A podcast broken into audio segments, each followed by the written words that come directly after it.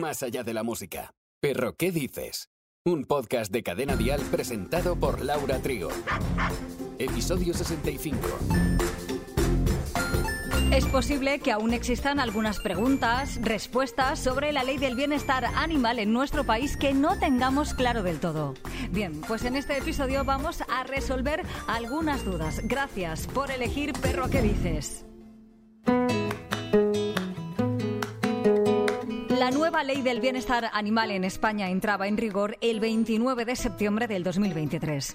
Por si hay algunas dudas, hablamos con Andrea, portavoz de Préstame tu perrito, que además se ha estudiado la ley de PAPA. Hola Andrea, gracias por estar aquí de nuevo. Es un placer. Gracias a, a ti por la invitación. Faltaría más. Bueno, primero de todo, sabemos que te has empapado la ley de PAPA, que te lo sabes casi de memoria, que te ha costado lo tuyo, que te lo has estudiado, vaya. Sí, yo me he estudiado como que fuese a pasar un examen ahora mismo. He estado leyendo todo lo que he podido sobre la ley, sobre qué dice la gente sobre la ley.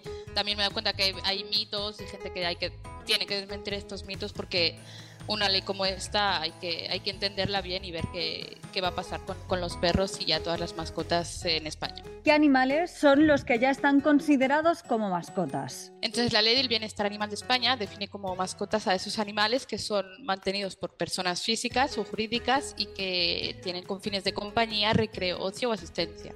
Y estos animales pueden ser de perros, gatos, peces, aves, roedores y reptiles. Todo esto lo podemos tener en casa, vaya. Exactamente. Vale, ¿cuáles son los animales que quedan excluidos del ámbito de la aplicación de la ley? En la ley exactamente hay escrito que los animales que son utilizados para espectáculos taurinos, los animales de producción, los animales también utilizados en experimentación y fines científicos bajo ciertas regulaciones, animales silvestres y animales en actividades que se utilizan en actividades específicas como deportivas, profesionales, de caza y auxiliares de caza, porque estas sí que ya están reguladas por otra normativa. Vale, se habla de que los tutores debemos disponer de un curso para poder tener un, un perro en casa. Aún faltan muchos detalles, ¿no? Para concretar esto. Es exactamente lo que va a decir. Sí, en esta ley sí que está escrito que los tutores deberán hacer realizar un curso de formación de, sobre todo obligatorio para toda persona que quiera tener un perro. Estamos a la espera a ver de las nuevas noticias que el gobierno pueda decirnos y además también se, diferenciará en cada, en cada comunidad. Antes existía una lista de perros catalogados como PPP, lo que sería decir perros potencialmente peligrosos. ¿Sigue existiendo esto o ya podemos decir ya no existen los PPPs en nuestro país? Me encantaría decir que, que ya no existe, que ahora todos los perros ya, ya, no son considerados como potencialmente peligrosos, pero hoy en día la ley aún mantiene la lista de perros catalogados. Bueno. Como serían, como serían el Tosa Inu, la Kita Inu, el Rottweiler, el Fila Brasileiro, toda la lista de... Esto sí que por el momento sí que en un, en un principio se quería modificar, pero por el momento no, no se ha modificado esta lista. Queda prohibido vender animales en tiendas, ¿no? A partir de ahora ya no podrás comprar animales en las tiendas y sobre todo también por internet. ¿Y la gente que quiera entonces adoptar animales de compañía, qué tiene que hacer? Como escrito en la ley, son los animales de compañía se podrán adoptar en las asociaciones protectoras de animales, los centros de acogida y los refugios. Bueno, ahora viene el tema del bolsillo, porque hay un montón de multas. Queremos las las que se aplican, las que no se cumplen. Tenemos un cacao con esto. Hay, hay no sé cuántos eh, meses de prisión eh, por sí. Bueno. Yo, por ejemplo, para resumirlo, lo he dividido en, en tres tipos de multas, como, lo, como está escrito en la ley. Serían las, las infracciones que llamamos leves, que tendrías una multa de 500 a 10.000 euros, que sería, por ejemplo, no tener el seguro para el perro. Y la segunda infracción serían las infracciones graves, que irían de 10.000 a 50.000 euros en el que, por ejemplo, sería una mutilación no autorizada de, un animal. Y ya las graves, graves sería la multa de 50.000 a 200.000 euros, que sería, por ejemplo, que tu mascota participase en una pelea. Y también las que ya serían muy, muy, muy graves, que podrían ser castigadas por el con penas de cárcel que podrías ir a la cárcel de 3 a 12 meses. ¿Cuánto tiempo podemos dejar a nuestro perro o perra solo en casa? Eso sí que lo he encontrado importante porque ya está escrito por ley, sobre todo con esta nueva ley, es que, por ejemplo, el perro lo puedes dejar máximo 24 horas solo en casa. Y si lo dejas más, te puede caer de una multa de hasta 10.000 euros.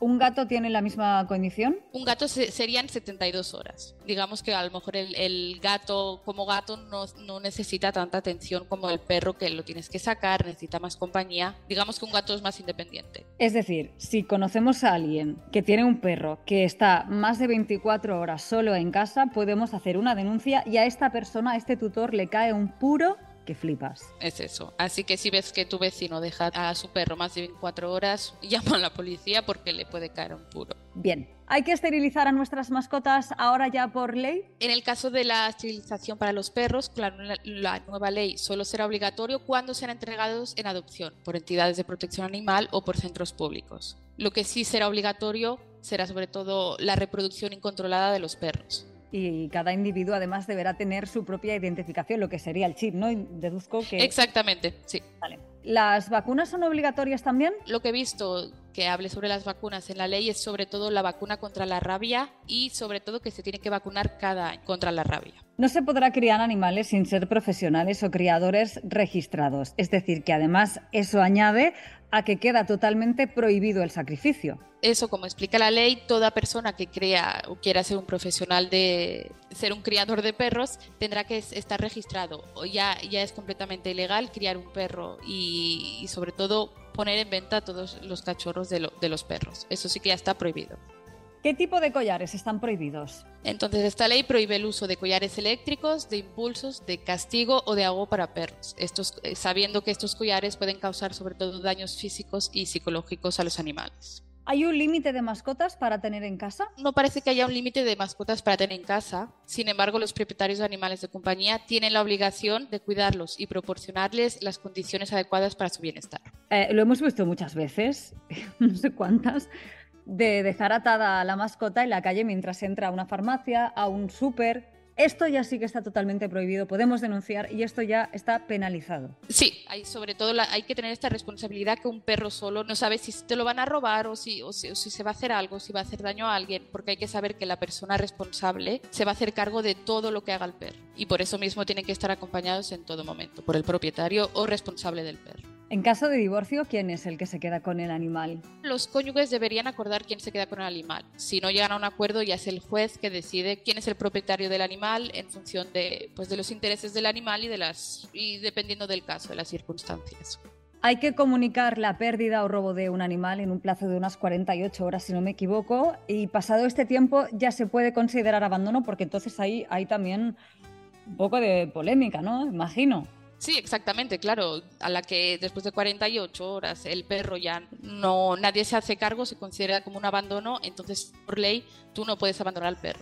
Y ahí sí que también te puede caer una multa por abandonar al perro sin haberle encontrado una solución. ¿Cuáles son las infracciones más graves? He hecho una pequeña lista, digamos que como acabo de mencionar, la infracción más grave sería el abandono de animales, el maltrato físico o psicológico, la eutanasia, usar los animales para peleas y también el uso de animales de compañía para consumo humano, que esto estaba mencionado en la ley sobre todo.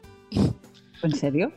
Sí, sí, sí, sí. Me ha parecido curioso. Los perros dedicados a actividades labores específicas como la caza, pastoreo o fuerzas de seguridad quedan todos fuera de esta nueva ley. Exactamente, los perros que se dediquen a labores específicas, ya sea como caza, pastoreo o por ejemplo los perros de policía, quedan exentos de la ley con, esta nueva ley del, bienestar.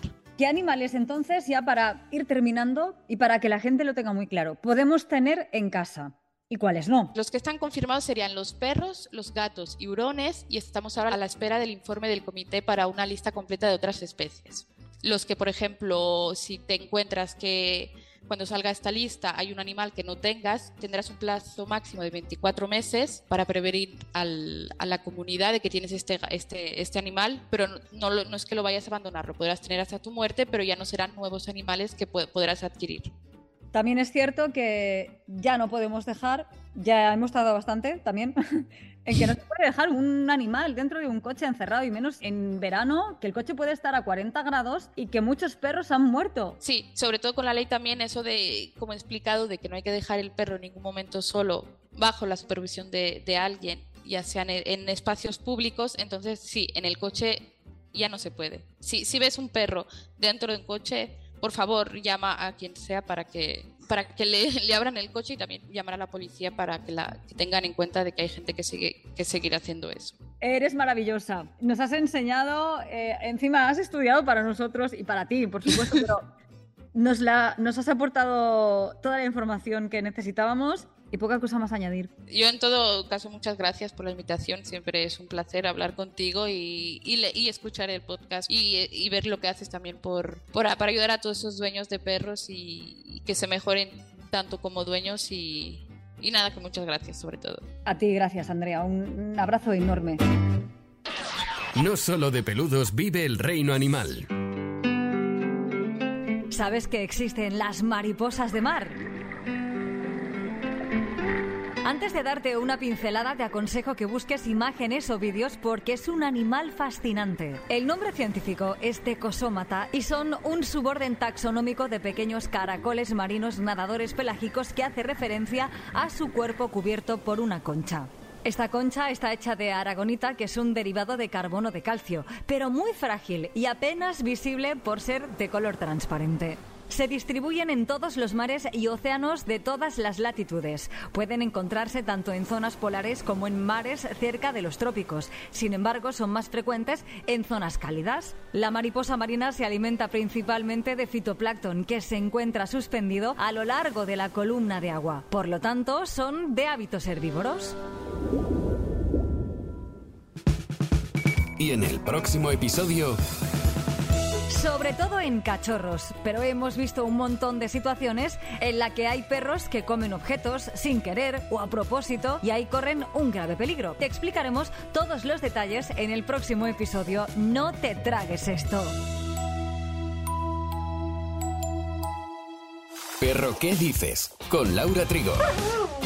Suscríbete a nuestro podcast y descubre más programas y contenido exclusivo accediendo a Dial Podcast en cadenadial.com, en la aplicación de Cadena Dial y en todas las plataformas de escucha de podcast. Cadena Dial.